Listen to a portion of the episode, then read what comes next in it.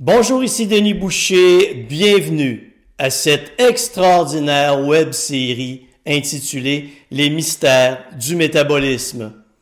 Dans ce premier épisode, je vous parle des deux types de métabolisme. En fait, c'est le même métabolisme, mais dans deux contextes différents. Un est au repos, le métabolisme de base, et l'autre est à l'effort, donc le métabolisme à l'effort. Ce qui est fascinant dans la compréhension du métabolisme, c'est que ça va bien plus loin qu'un simple chiffre. Habituellement, on exprime le métabolisme par un chiffre et on s'imagine que ça s'arrête là, que le métabolisme n'est qu'un chiffre qui exprime le nombre de calories que vous dépensez chaque jour. Exemple, 1600 calories. En fait, ça va bien plus loin. Mais nous allons commencer par la définition du métabolisme. Du métabolisme de base. Le métabolisme de base est la quantité d'énergie que vous dépensez au repos, enfin que votre corps dépense au repos, afin que toutes vos cellules puissent accomplir leur travail.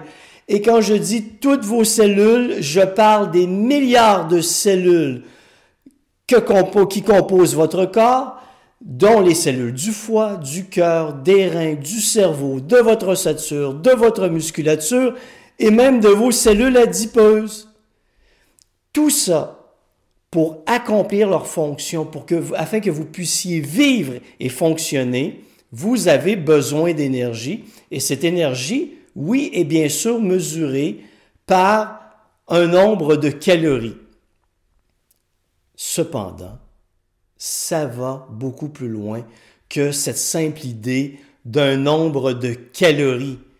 Parce que, en arrière-plan, votre métabolisme est la réaction de votre corps, votre métabolisme est le reflet de la réaction de votre corps aux différentes demandes physiques et mentales auxquelles vous êtes soumis. Tout dans votre corps a pour but de favoriser la survie. Tout dans votre corps a pour but d'apporter une quantité d'énergie suffisante afin que vous puissiez accomplir toutes les tâches que vous devez réaliser dans une journée. Et quand je parle de toutes les tâches, c'est autant respirer que travailler, que réfléchir.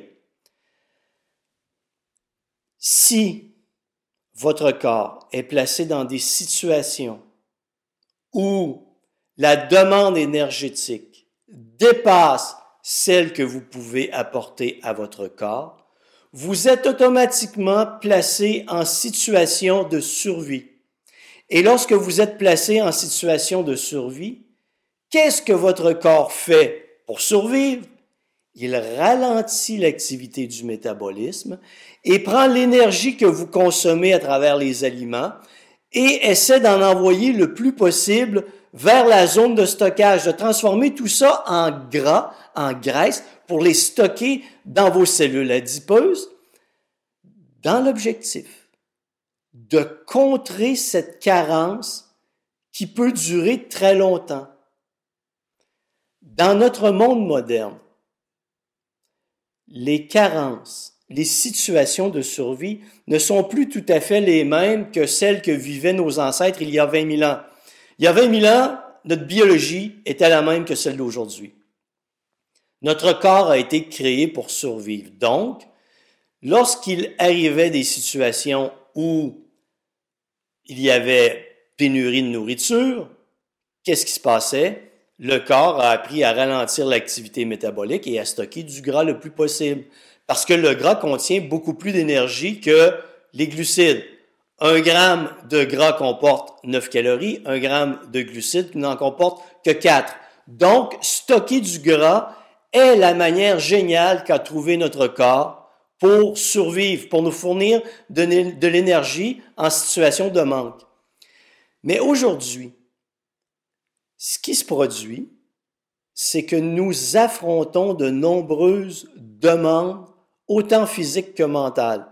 Bien sûr, la plupart d'entre nous sommes devenus sédentaires. Nous passons la majeure partie de notre temps en position assise ou couchée. Oui, ça n'aide pas notre métabolisme, mais mentalement, nous devons répondre à des demandes. Physiquement, nous devons répondre à des demandes. Sur le plan familial, nous devons répondre à des demandes. Euh, sur le plan du travail, nous devons répondre à des demandes. Donc, en toutes circonstances, pour répondre à toutes ces demandes, nous avons besoin d'énergie. Et cette énergie provient des protéines, lipides et glucides que nous consommons qui nous apportent un certain nombre de calories au quotidien. Je vous donne une situation. Vous êtes en surcharge de travail. Vous avez décidé de vous remettre à l'entraînement et de perdre un peu de poids. Donc, vous devez répondre à cette surcharge de travail. Vous devez faire de l'exercice. Vous voulez maigrir. Vous réduisez votre apport calorique. Mais l'écart entre la demande et votre apport calorique est si grand que vous placez votre corps maintenant en situation de survie. Alors que vous croyez faire les bonnes choses, vous envoyez un signal à votre corps qui lui dit non, non, non, non, non, non. Ralentis ton métabolisme et stocke du gras parce que il existe un écart trop grand entre ce que je te demande et ce que je t'apporte en termes d'énergie. C'est la base du fonctionnement au niveau métabolique. Maintenant, d'autres facteurs affectent notre métabolisme. La qualité de notre sommeil, notre capacité à affronter ou à gérer le stress, notre apport calorique, je vous l'ai mentionné, et la demande physique en termes d'énergie que l'on impose à notre corps au quotidien. Tout ça fait en sorte qu'en temps réel, si vous imposez une demande à votre, une demande à votre corps, votre métabolisme ne réagira pas demain, il va réagir en temps réel. Votre but, le but de votre corps, est de s'adapter maintenant. Et tout ça se passe toujours en temps réel. Alors, lorsque vous voulez retrouver l'énergie, améliorer votre condition physique, perdre du poids, vous devez tenir compte de l'ensemble des demandes auxquelles votre corps est soumis afin de saisir, de comprendre ou de découvrir si vous êtes en situation de survie ou si vous êtes en situation d'équilibre en matière de demande énergétique et d'apport énergétique. C'est la base du fonctionnement du métabolisme. Nous allons aller plus loin dans les prochains épisodes. Nous allons approfondir chacun des aspects afin que vous puissiez bien comprendre ce qui influence votre métabolisme. Le métabolisme à l'effort maintenant. Qu'il s'agisse de déplacer une charge, qu'il s'agisse de courir, de marcher, de faire du vélo, de travailler physiquement, c'est ce qu'on appelle le métabolisme à l'effort. Encore une fois, lorsque vous vous entraînez, comment évaluez-vous votre métabolisme à l'effort grâce à votre montre cardio? Et vous le faites, encore une fois, en termes de calories. Et exemple, votre montre cardio vous dit Wow! T'as dépensé 500 calories à l'exercice aujourd'hui. Hum, hum, hum, bravo, bravo! Ta montre t'envoie des bisous, des beaux petits cœurs, et t'es fier de toi. Mais la vraie réalité, c'est que cette expression mathématique ne reflète pas ce qui se passe en arrière-plan. En fait, la dépense énergétique doit être mise en relation avec la manière dont votre corps répond à cette demande. Allons-y simplement. Vous allez marcher. Deux personnes. Une très en forme, vous et moi, condition physique ordinaire. Donc, marathoniens d'élite, nous allons marcher. Et lorsque nous marchons, comme nous sommes tous les deux à basse intensité, nous brûlons des lipides. Et comme je vous l'ai dit, les lipides comportent un maximum d'énergie. À cette intensité, ça nous permet de marcher, de pouvoir marcher très longtemps. Nous augmentons l'intensité de l'effort. Donc, nous marchons un peu plus rapidement. Je suis chanceux, malgré mon niveau de condition physique, je brûle encore des lipides. Même chose pour l'athlète à côté de moi. On sourit, on jase, on parle, ça va bien, on n'est pas fatigué. On augmente. Admettons 10 km à l'heure, on commence à, on est en train de courir. Moi, je viens de transiter de l'utilisation des lipides à l'utilisation des glucides. Je commence à être essoufflé.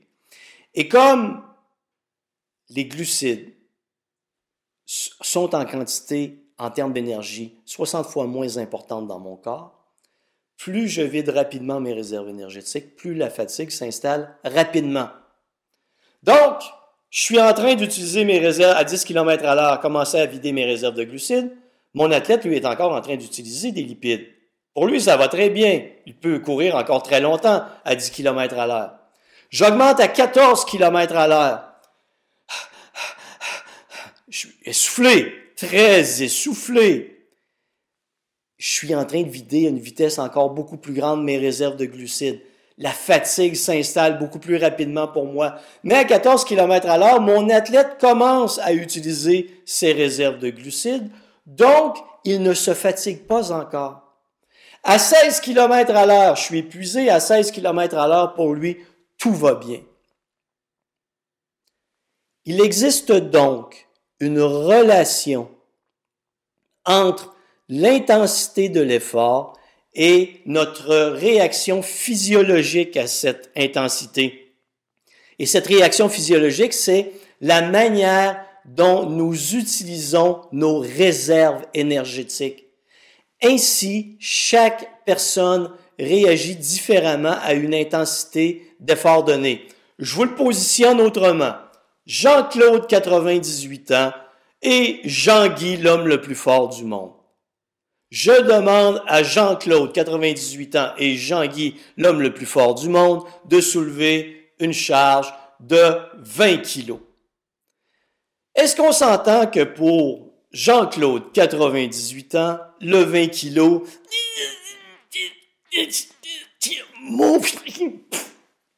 fini, épuisé? Mais pour Jean-Guy, 20 kilos, l'homme le plus fort du monde, en train de s'endormir. Hein? 300 fois. Ah! Voilà. Une même charge de travail, deux réactions totalement différentes. Et notre fierté dans notre société moderne, où on veut être des super-héros, accomplir tout parfaitement en tout temps, se surpasser en tout temps, on est fier lorsqu'on voit sur notre montre cardio qu'on a dépensé dans le plus court laps de temps possible le plus de calories possible.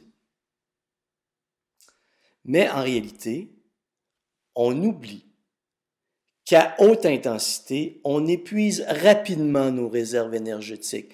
Et qu'en épuisant rapidement nos réserves énergétiques, qu'est-ce que je crée? Je crée un écart grandissant entre la demande et l'apport énergétique. Et lorsque je crée un écart grandissant, je place mon corps en mode survie et que se passe-t-il? Oui, le métabolisme ralentit et mon corps stocke davantage de gras.